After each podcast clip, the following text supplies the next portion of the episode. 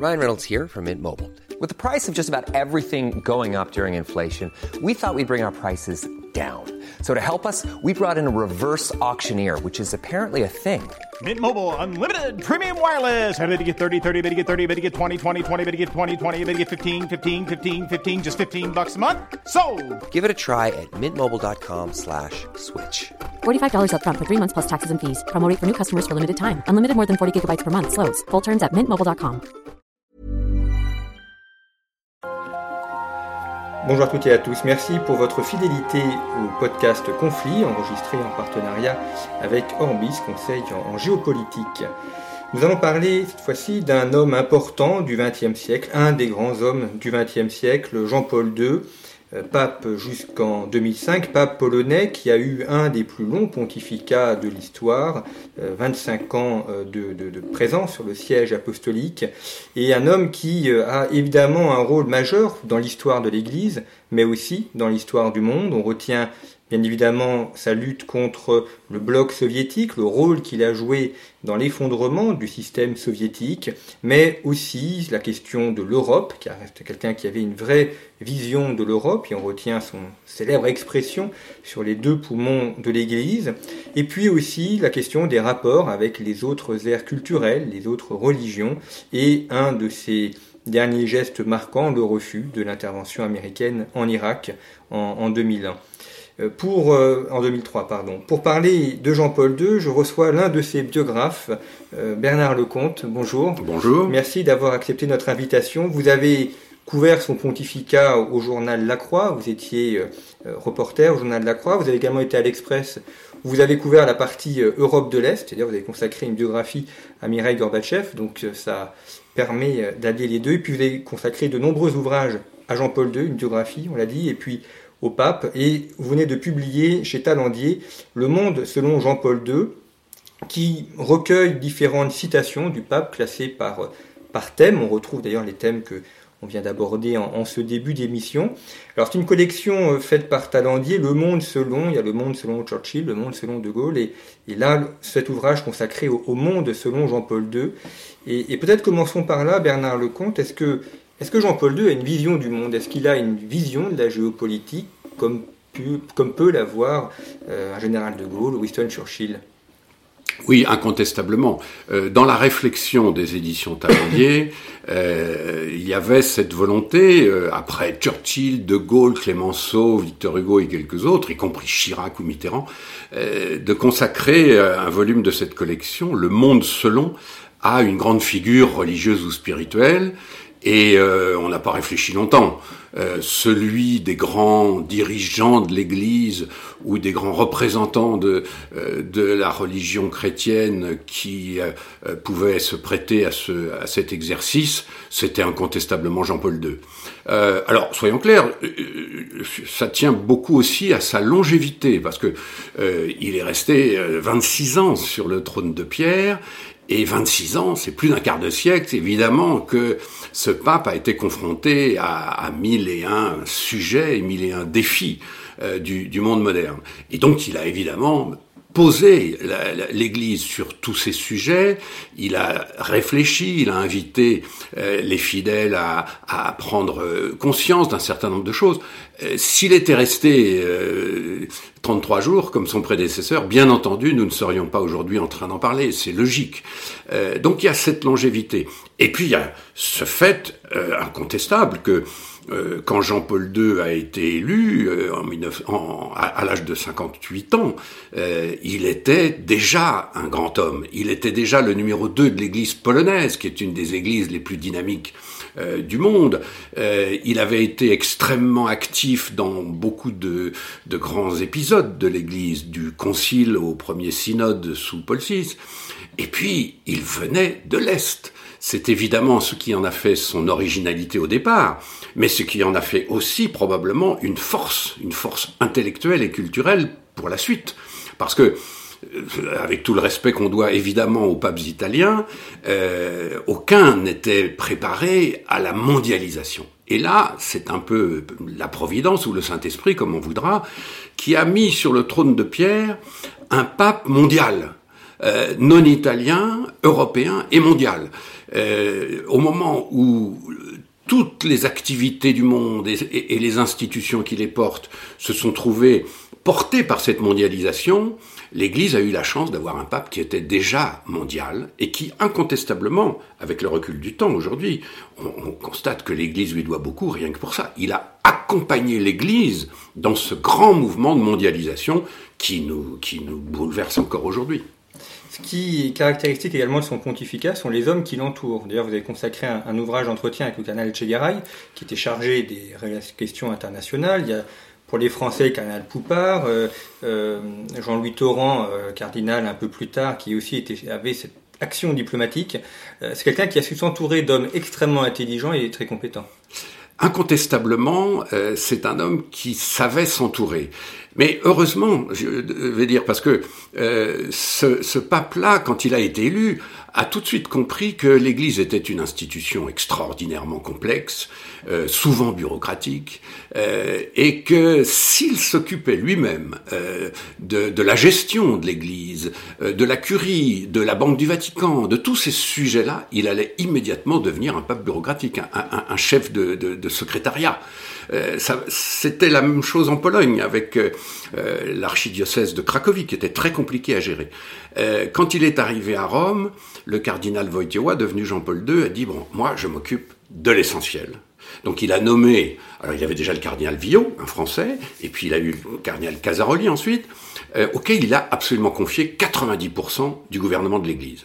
Lui se gardait les 10% essentiels, les grandes phrases, les grandes paroles, les, les, les, choses majeures, euh, et les voyages. N'oublions jamais que Jean-Paul II est le premier pape à avoir autant voyagé, et lui-même disait, quand je voyage, je transporte avec moi le gouvernement de l'Église. C'est souvent d'un pays lointain qu'il prononce une phrase définitive.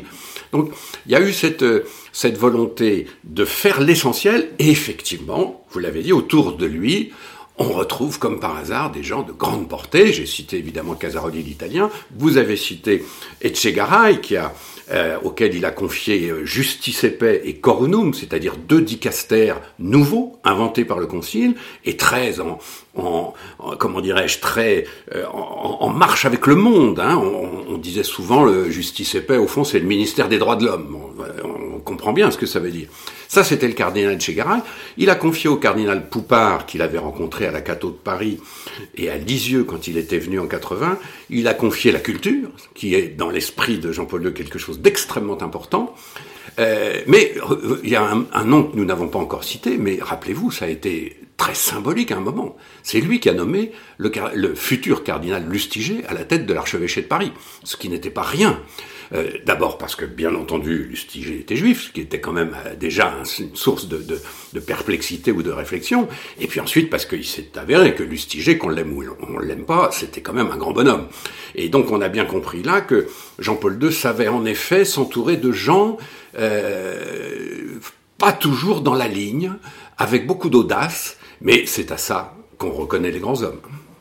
Alors, restez euh, Casaroli, euh, il y a une question de ligne avec euh, Casaroli, parce qu'on sait que, nommé par Paul VI, il était sur une idée plutôt de, conciliation, de discussion avec le bloc de l'Est, alors que Jean-Paul II était plutôt sur une ligne de, confrontation, en tout cas, l'idée qu'il fallait en finir avec cette Europe de l'Est. Est-ce que est-ce qu'il y avait une opposition entre les deux ou est-ce qu'il y a eu un, un partage des rôles? C'est aussi une théorie de certains en disant un tenait le, le marteau, l'autre tenait l'enclume. C'était incontestablement un partage des rôles, mais en même temps, il y a eu évidemment de temps en temps des frictions entre les deux hommes. Frictions plutôt intellectuelles, bien sûr. On n'imagine pas les deux hommes en train de s'insulter au milieu d'une salle. Non, euh, Jean-Paul II a nommé Casaroli, qui était en effet le porteur euh, de, ce qu'on appelait l'Ostpolitik. Alors il faut rappeler à nos auditeurs que l'Ostpolitik, ça n'avait rien d'allemand, même si le mot est allemand, c'était cette euh, politique qui euh, faisait que l'Église, au fond, assurait ce qu'elle pouvait assurer en Europe de l'Est. Par exemple, négocier avec les pouvoirs communistes sur le maintien d'évêques à la tête des diocèses, des choses comme ça. On comprend très bien que pour l'Église, ce soit quelque chose d'essentiel. D'ailleurs, aujourd'hui, on a cette réflexion à propos de la Chine, bien sûr, là encore, jusqu'où peut aller l'Église dans la négociation pour euh, que les catholiques chinois aient encore des, des, une hiérarchie. C'était ça le problème pour la Hongrie à l'époque, pour la Tchécoslovaquie, pour la Pologne.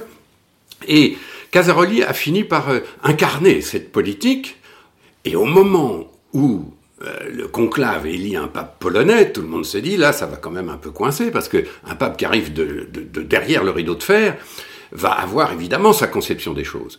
Et là-dessus, on a été servi. En effet, tout de suite, euh, le pape Jean-Paul II a bien montré qu'on ouvrait une ère nouvelle sur ce plan-là, qu'il n'était pas question de discuter ou de négocier quoi que ce soit avec les pouvoirs communistes.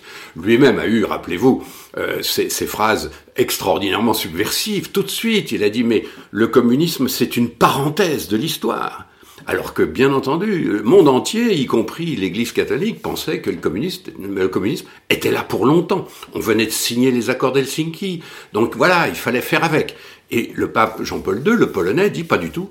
C'est un accident, c'est une parenthèse de l'histoire, et la coupure de l'Europe en deux est un accident de l'histoire. Ça aussi, c'était des propos incroyablement subversifs. Et là, je me souviens que euh, un, prélat, je ne sais plus lequel, avait dit en écoutant ces phrases-là euh, que ça sentait la poudre. Je crois que c'est Villot qui avait dit ça, le français. Ça sentait la poudre. C'est pour vous dire cette image qui est presque une parabole, dire oh là là, l'Église part dans un, un bras de fer incontestable avec le monde communiste. Il fallait évidemment que ce soit un Polonais qui lance cette nouvelle politique. Casaroli, à l'évidence, n'était pas préparé à ça. Et Jean-Paul II a très habilement joué la diplomatie, les relations étatiques, la, politique, euh, je dirais, euh, euh, au jour le jour, confiée à Casaroli, qui faisait effectivement son métier de super diplomate, et puis lui, Jean-Paul II, avec les grandes inspirations, avec les, les grands mots d'ordre, a commencé, vous vous rappelez évidemment, chacun l'a encore en tête, par N'ayez pas peur. Le jour où le pape venu de l'Est deux jours après son élection, lance N'ayez pas peur, c'est le début d'une histoire. Et incontestablement, Casaroli et, les gens autour de lui, à la secrétairerie d'État, n'étaient pas tout à fait préparés à cette aventure. Alors vous avez consacré une biographie à Amiral Gorbatchev. Quelles sont les, relations entre les deux hommes? D'abord ils se sont rencontrés, ce qui était quand même déjà un événement historique important. Euh, est-ce que ce sont des gens qui s'appréciaient au-delà de confrontations euh, politiques et idéologiques ou, ou est-ce qu'ils se sont compris aussi pour, euh, pour régler ces questions internationales? Vous avez raison de, souligner la rencontre entre les deux hommes, qui a été un événement historique, mais je voudrais faire un petit saut de deux ans en, en, arrière. La rencontre, c'est bien sûr trois semaines après la chute du mur de Berlin, le 1er décembre 1989.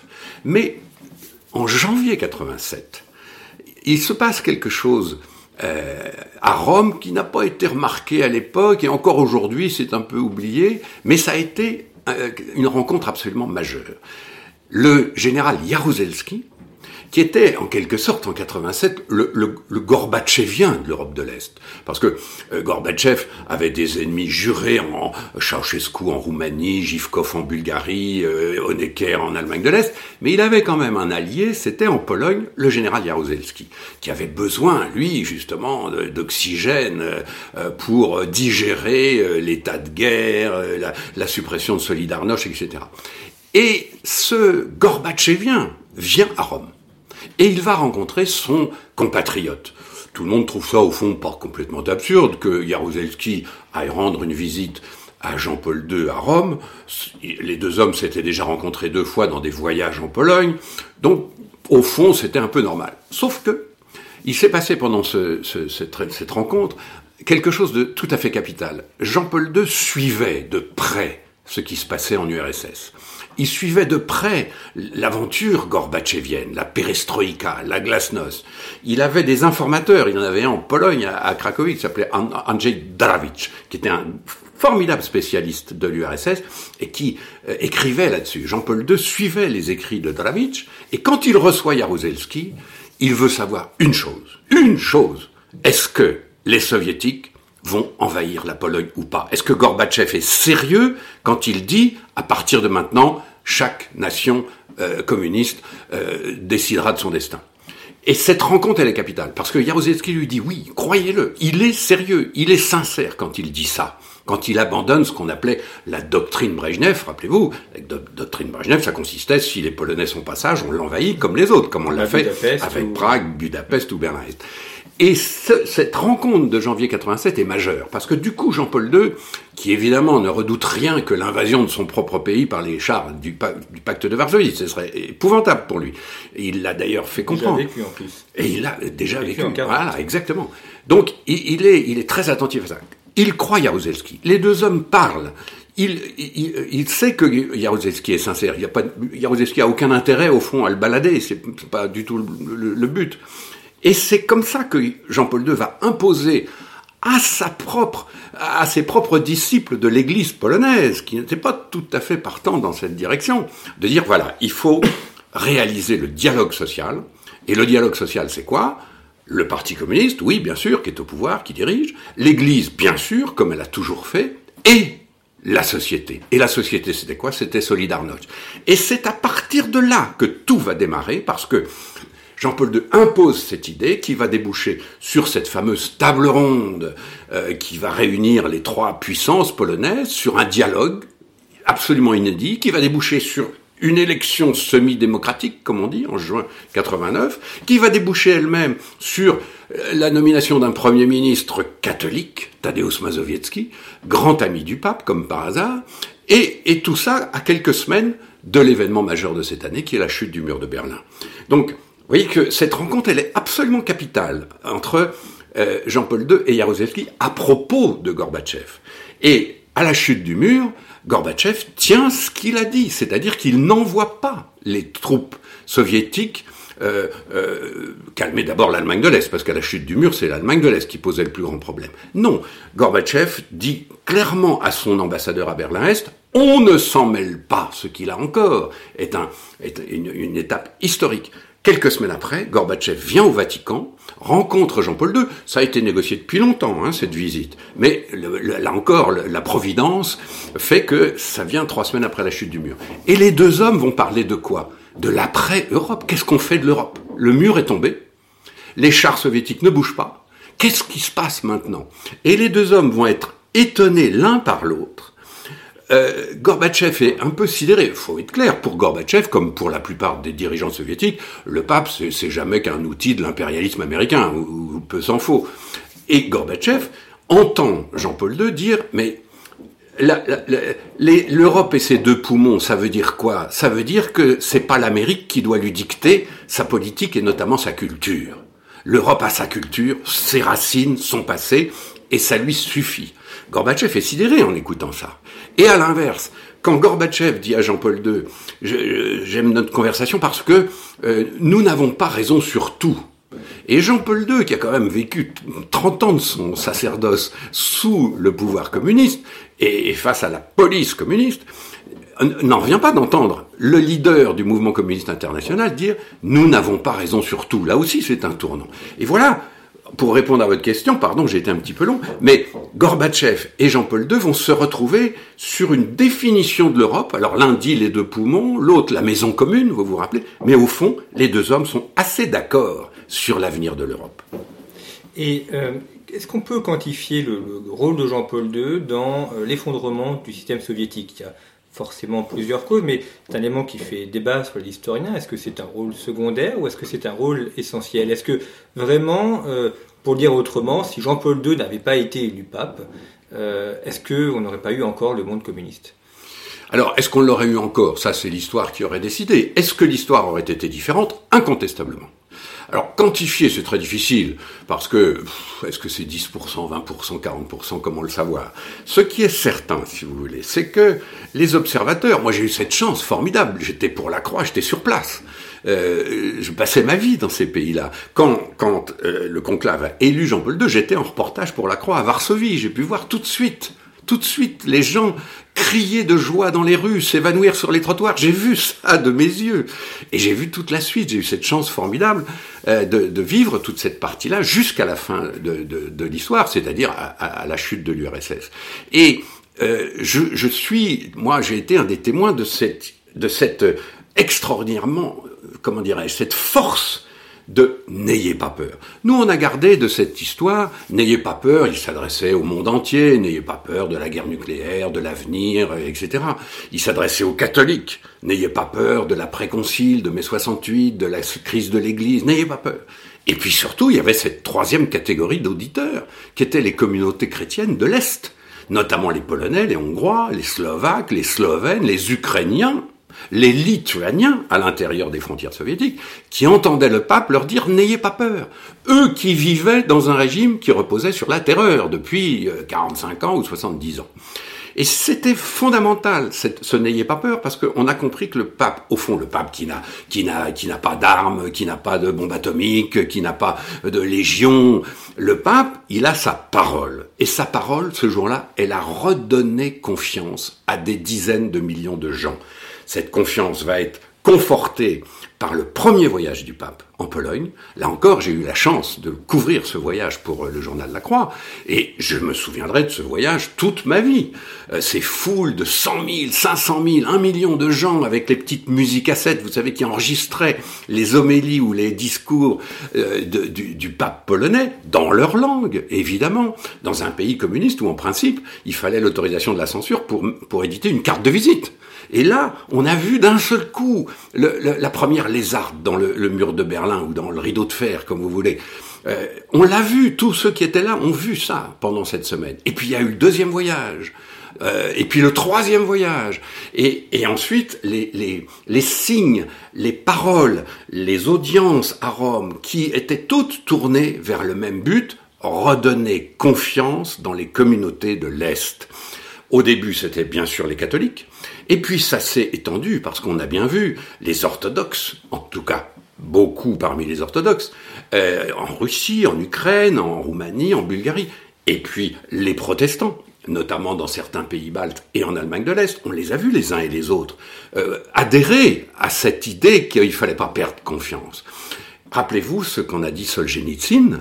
Solzhenitsyn interrogeait la BBC un jour euh, et, et hein, rappelez-vous, pour, pour grand homme qu'il fut, il n'était pas exactement papiste et pas exactement pro-catholique. C'était quand même un, écrivain orthodoxe euh, très très russe, euh, pour qui le pape n'avait pas une immense... Et voilà Solzhenitsyn qui à la BBC dit « Ce pape est un don du ciel ».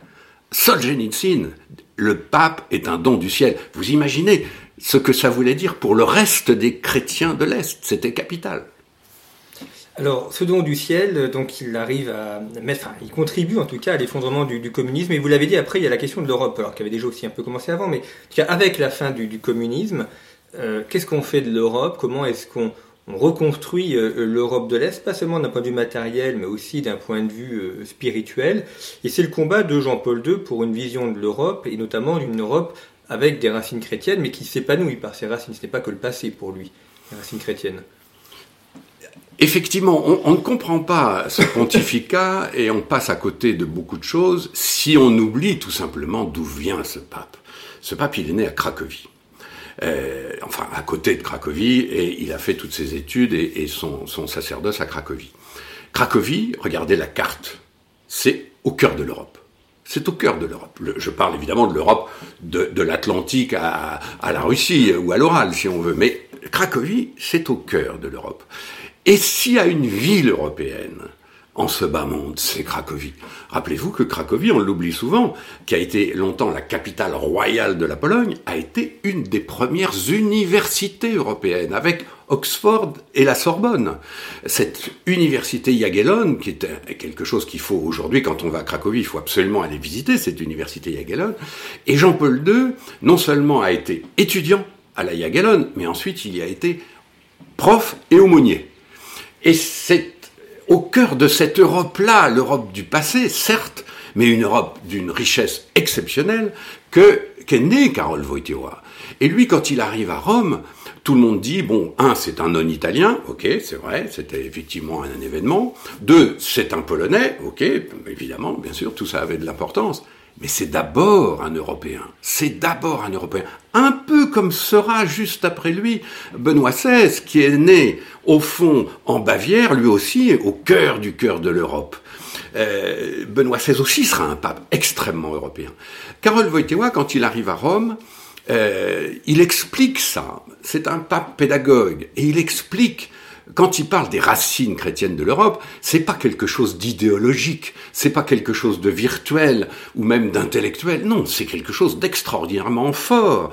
Et d'ailleurs, à chaque fois qu'il va faire des voyages, y compris en France, rappelons-nous, euh, il va rappeler ces racines chrétiennes de l'Europe. Alors, déclenchant ici des polémiques, là, des contestations, qu'importe. Euh, ce qui nous intéresse, euh, après autant d'années passées, c'est qu'il a laissé cette idée que les racines chrétiennes de l'Europe, c'est pas la nostalgie pour un passé mythique qui serait euh, l'Europe chrétienne de, de, Charlemagne à la Révolution de 89. Non, non. Jean-Paul II dit mais c'est d'abord la culture. L'Europe c'est un mot, mais c'est la culture qui a complètement euh, euh, entraîner nos pays. Et puis rappelez-vous, quand il parle à l'UNESCO un jour, il dit ça, il a, il a ce mot euh, qui va être relevé par tout le monde. Il va dire, mais ma propre nation, la Pologne, n'aurait pas survécu. Rappelons que la Pologne a été occupée pendant plus d'un siècle au 19e. Et il dit, ma, ma, ma nation à moi n'aurait pas survécu si elle n'avait pas eu la culture. Et dans la culture, il y a la foi, bien sûr. Il y a l'expression de la foi par des peuples chrétiens. Et pour Jean-Paul II, c'était majeur. Il va, pendant tout son pontificat, rappeler cela, rappeler l'importance de, des racines chrétiennes, encore une fois, non pas comme une vague nostalgie un peu figée, mais comme quelque chose d'extraordinairement vivant qui a donné notamment, rappelons-nous, c'est quand même capital, qui a donné la démocratie, qui a donné les droits de l'homme, qui a donné la liberté, qui a donné la liberté de conscience, notamment, qui est au cœur de l'enseignement de Jean-Paul II. Et Jean-Paul II ne cessera de rappeler que c'est en Europe que tout ça est né, que tout ça a pris corps et que tout ça a essaimé. Alors c'est un homme de pensée, un intellectuel, c'est aussi un homme qui a le, sens des lieux. Euh, les, lieux qu'il visite sont toujours euh, des lieux importants, il ne visite jamais au, hasard. Quand on pense à l'Europe, il y a sa visite au, Parlement de, Strasbourg, et puis il y a aussi euh, les GMJ à Saint-Jacques-de-Compostelle. Deux lieux européens très différents, mais qui sont extrêmement importants. Le, choix des lieux, vous avez complètement raison, c'est toujours majeur. S'il y a un pape qui connaissait le sens des symboles, c'est celui-là. Et effectivement, Compostelle, c'était pas un hasard. Mais regardez au cours de ses voyages, euh, le nombre de paroles essentielles qu'il a prononcées devant tel, dans tel sanctuaire, dans telle ville euh, symbolique. Compostelle, euh, c'est effectivement euh, très très moderne. Aujourd'hui encore, euh, c'est une des expressions de la foi chrétienne que de marcher vers Compostelle. Il y a beaucoup plus de jeunes qui, qui rêvent de marcher vers Compostelle que d'aller à la messe le dimanche. C'est aujourd'hui la religion est ainsi faite. Compostelle, c'est un, un symbole absolument majeur. Oublions euh, l'histoire plus ou moins légendaire, Saint-Jacques, etc. Bon, ça c'est, pour, pour, les historiens. Mais pour la réalité de la foi, il y a ces millions de gens qui vont à Compostelle. Ils viennent d'où ces gens-là? Un certain nombre viennent d'ailleurs, mais la plupart viennent de l'Europe. Les chemins de Compostelle, les caminos, c'est le camino français, et puis ça vient de Belgique, et puis ça vient d'Allemagne. C'est complètement européen Compostelle. Et c'est en effet à Compostelle que Jean-Paul II a lancé cette espèce d'appel, euh, j'allais dire désespéré, en tout cas pathétique, qui dit, voilà, ô vieille Europe, retrouve tes racines, sois toi-même, retrouve-toi toi-même. Mais quelle force dans le propos À l'époque où euh, tous nos dirigeants politiques, les uns et les autres, étaient euh, déjà frileux sur le sujet de l'Europe, sur le sujet des racines, comme ils le sont d'ailleurs encore aujourd'hui. Voilà un pape qui, lui, n'avait peur de rien. Oh, vieille Europe, retrouve-toi toi-même. C'était ça l'appel de Compostelle. Et puis, euh, il y a également la question de la construction européenne. On sait que lors du référendum, ça a d'ailleurs été un sujet de, débat avec le président Chirac et lui, euh, parce qu'il se lamentait que l'Europe, justement, tourne le dos à son histoire. Oui, il y a eu deux étapes, si vous voulez, dans, ce dossier-là. Euh, l'étape, c'est l'héritage que Jean-Paul II trouve sur son bureau euh, quand, il, quand il est élu pape. C'est un héritage qu'il qui, faut avoir un peu en tête. C'est-à-dire que après la guerre 45, que Jean-Paul II, évidemment, a vécu dans sa chair, après la guerre 45, l'Église catholique, par la voix de Pie XII, a été extrêmement volontariste sur le sujet de l'union des peuples européens. autour d'un concept fondamental, la réconciliation. C'était ça l'action de Pie XII à l'époque, qui n'a pas été, euh, enfin il fallait être gonflé hein, pour euh, pousser cette idée-là, alors que les gens n'avaient qu'une envie, c'était de s'en vouloir après tant de morts, après tant de haine, tant de combats, euh, prôner la réconciliation, c'était quand même pas évident. Pie XII a joué cette carte de la réconciliation et appuyé sur un certain nombre de, de grands dirigeants chrétiens qu'on connaît aujourd'hui. Il a poussé à cette union des peuples européens. Mais le temps a passé assez vite. Quand Pie XII est mort, Jean XXIII lui, le remplace, arrive le concile. Euh, politiquement, on n'est plus déjà dans la période de la libération, on est déjà dans le, une période nouvelle qui est la guerre froide. Et puis déjà, euh, on commence à sentir les prémices de la mondialisation. Et il est logique que l'Église, à ce moment-là, se soit plutôt tournée vers l'ONU, vers la paix mondiale. Euh, et c'est ça l'héritage que Jean-Paul II trouve sur son bureau. Sauf Sauf que lui, il vient de l'autre côté du rideau de fer. Et que pour lui, l'Europe, c'est d'abord une terre coupée en deux. Et ça, ça n'est pas supportable à ses yeux. Et c'est ça le message de Jean-Paul II. Il revient à l'Union européenne. Pourquoi? Pour convaincre les uns et les autres que l'Europe, ça ne s'arrête pas au, mur de Berlin ou à la frontière interallemande. Et que c'est même absurde, tant sur le plan historique que géographique que culturel, d'avoir cette Europe coupée en deux. Et ça va être un des, un, des leitmotifs de son pontificat, euh, qui va durer jusqu'à la chute du mur de Berlin, et qui va évidemment donner raison à tout son combat, c'est de dire l'Europe, c'est pas l'Europe occidentale, c'est pas la France, l'Italie et l'Allemagne, non, l'Europe c'est aussi la Pologne, la, la Tchécoslovaquie, et voire au-delà, et on sait que même Aujourd'hui, de nos jours, la question continue de se poser à, propos de l'Ukraine, avec tous les, les, aléas que ça comporte. Mais le propos de Jean-Paul II, c'était ça, c'est de dire l'Europe doit se renforcer parce que il faut qu'elle se réunifie et qu'elle soit unie face au reste du monde. Bah, vous savez, ces propos-là, hein, on peut les entendre encore aujourd'hui. Alors, comme le temps passe et qu'il nous reste quelques minutes dans, cette émission, il y a une autre ère culturelle que je voulais évoquer qui est euh, le monde, euh, le monde musulman, parce que on retient par exemple le voyage de Jean-Paul II au Maroc, où il est reçu par Hassan II, alors voyage express en une journée, mais enfin c'était quand même quelque chose d'assez extraordinaire. Euh, peut-être commençons par, là d'ailleurs, parce que euh, on, a oublié ce voyage, mais c'était quand même un élément marquant de, son pontificat aussi. Vous imaginez si ça avait lieu aujourd'hui C'est effectivement le roi du Maroc, Hassan II à l'époque, qui sait que Jean-Paul II fait une tournée en Afrique noire. Et qui dit à Jean-Paul II, mais en revenant, arrêtez-vous à Casablanca. Et il y a une occasion, c'est que le stade, le grand stade de Casablanca est plein de 60 000 jeunes musulmans qui sont là. Au départ, ils sont pas là pour Jean-Paul II, c'est clair. Hein. Ils sont là parce qu'il y a les journées de je sais plus quoi, du sport, de machin, de, du Maroc. Mais l'instinct d'Hassan II était le bon. Jean-Paul II accepte ce défi. Soyons clairs, c'est un défi. Il arrive dans le stade de Casablanca. Et là, il s'adresse à, la jeunesse marocaine qui incarne évidemment la jeunesse musulmane. Et il va leur parler de quoi? De Dieu. De quel Dieu? Ben, Du même. Et c'est ça le, message absolument audacieux de Jean-Paul II, c'est de dire, alors qu'on connaît les conflits, on connaît l'histoire, on connaît tout ça, Jean-Paul II va leur dire à ces jeunes-là, mais le Dieu que vous adorez, le Dieu que nous adorons, c'est le même. Je vais vous expliquer pourquoi on est différent, mais en même temps, pourquoi ce Dieu, je précise, je souligne, parce que ça a été une des clés, ce Dieu de miséricorde, hein, Rappelez-vous, miséricorde, c'est un mot aujourd'hui euh, un mot un peu vieux, mais qui veut dire quelque chose. Le pape François y a consacré toute une encyclique. Et Jean-Paul II aussi, on l'a oublié, il avait consacré aussi une encyclique à la miséricorde. Il a institué la fête de la miséricorde divine. Exactement. Et cette miséricorde qui caractérise le Dieu de l'islam. Alors, soyons clairs, hein, il y a des différences, il c'est pas du syncrétisme qu'il a fait, mais c'est une espèce de passerelle religieuse, intellectuelle euh, et un petit peu théologique pour dire mais on n'est pas différents les uns et les autres. Ça a été en effet une date colossale. Alors, soyons clairs aussi, il n'y avait pas...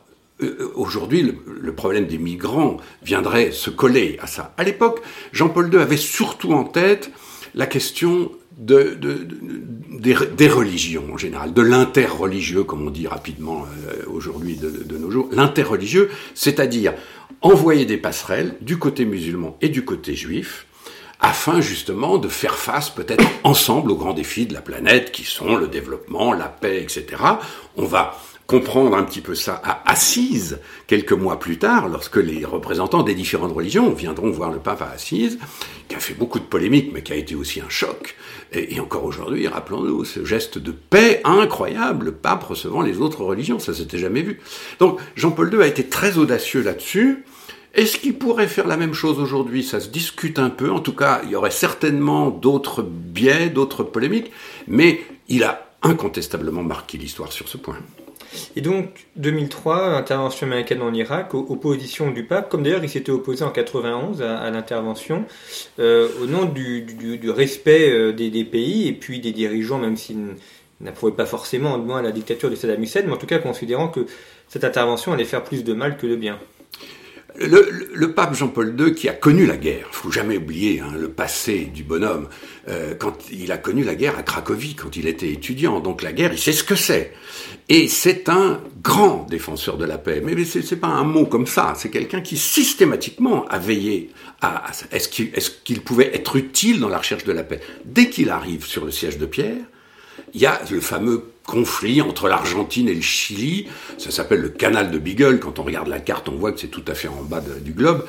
Et il dit, mais enfin, le Chili et l'Argentine, qui sont deux grands pays euh, chrétiens, vont quand même pas se faire la guerre. Et le voilà qui recherche tout de suite une solution de paix, et il va d'ailleurs la trouver. En effet, ça, ça va être une réussite du pape, qui est un formidable diplomate aussi, et qui a réussi ce coup-là. Alors, évidemment, le pape n'a pas de baguette magique, et vous avez parlé tout à l'heure de l'Irak. Sur l'Irak, c'est un échec. Il a tout essayé. Il a essayé de convaincre George Bush euh, senior, il a ensuite junior, et puis il a essayé de convaincre Saddam Hussein. Vous parliez tout à l'heure du cardinal Echegaray.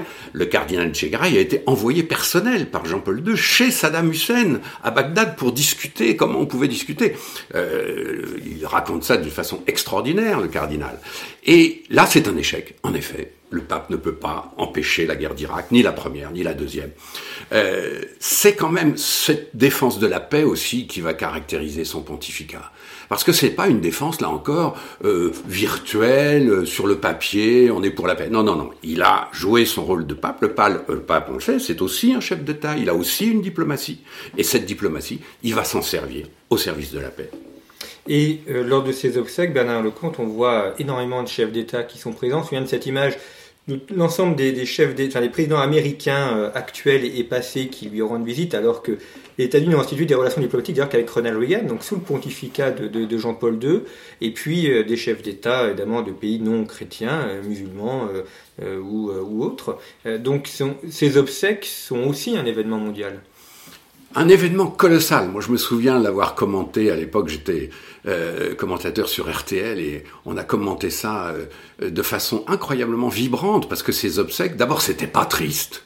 Je me rappelle très bien que les obsèques de ce pape, certes, on pleurait la disparition d'un grand bonhomme qui nous a tous marqués les uns et les autres à des titres divers. Mais ces obsèques étaient quelque chose d'assez d'assez joyeux. Euh, cette foule de la place Saint-Pierre alternait les larmes et les cris. On se rappelle des cris Santo Subito. Hein, ça, ça avait beaucoup marqué aussi. Ça a d'ailleurs marqué son successeur, euh, Ratzinger, devenu Benoît XVI, puisque Benoît XVI l'a canonisé. Et euh, Santo Subito. tout le monde avait le sentiment, en effet, que ce pape était hors norme. C'était un personnage hors norme et qu'on lui devait beaucoup. Alors, avec le recul du temps, on lui doit en effet beaucoup. Il y a des polémiques, il y a des choses qui ne correspondent plus au canon de notre époque, il y a des choses qui sont plus euh, sensibles que d'autres. Mais globalement, incontestablement, ce pape avait été un pape hors norme. Eh bien, merci beaucoup, Jean, euh, Bernard Lecomte, d'avoir parlé de, Jean-Paul II. Je rappelle votre ouvrage chez Talendier, Le Monde selon Jean-Paul II, un recueil thématique euh, de la, de la pensée du pape qui permet euh, d'aller à l'essentiel, comme cela, des, points qu'il a évoqués. Et puis, pour, pour comprendre sa vie et sa formation, vous avez évoqué votre biographie aussi consacrée à Jean-Paul II, plus d'autres ouvrages sur les, les secrets du Vatican pour nos auditeurs qui voudraient approfondir la, place du Saint-Siège dans les relations internationales. Merci euh, d'avoir accepté notre invitation. Euh, merci, euh, chers auditeurs, pour votre fidélité et à une prochaine fois.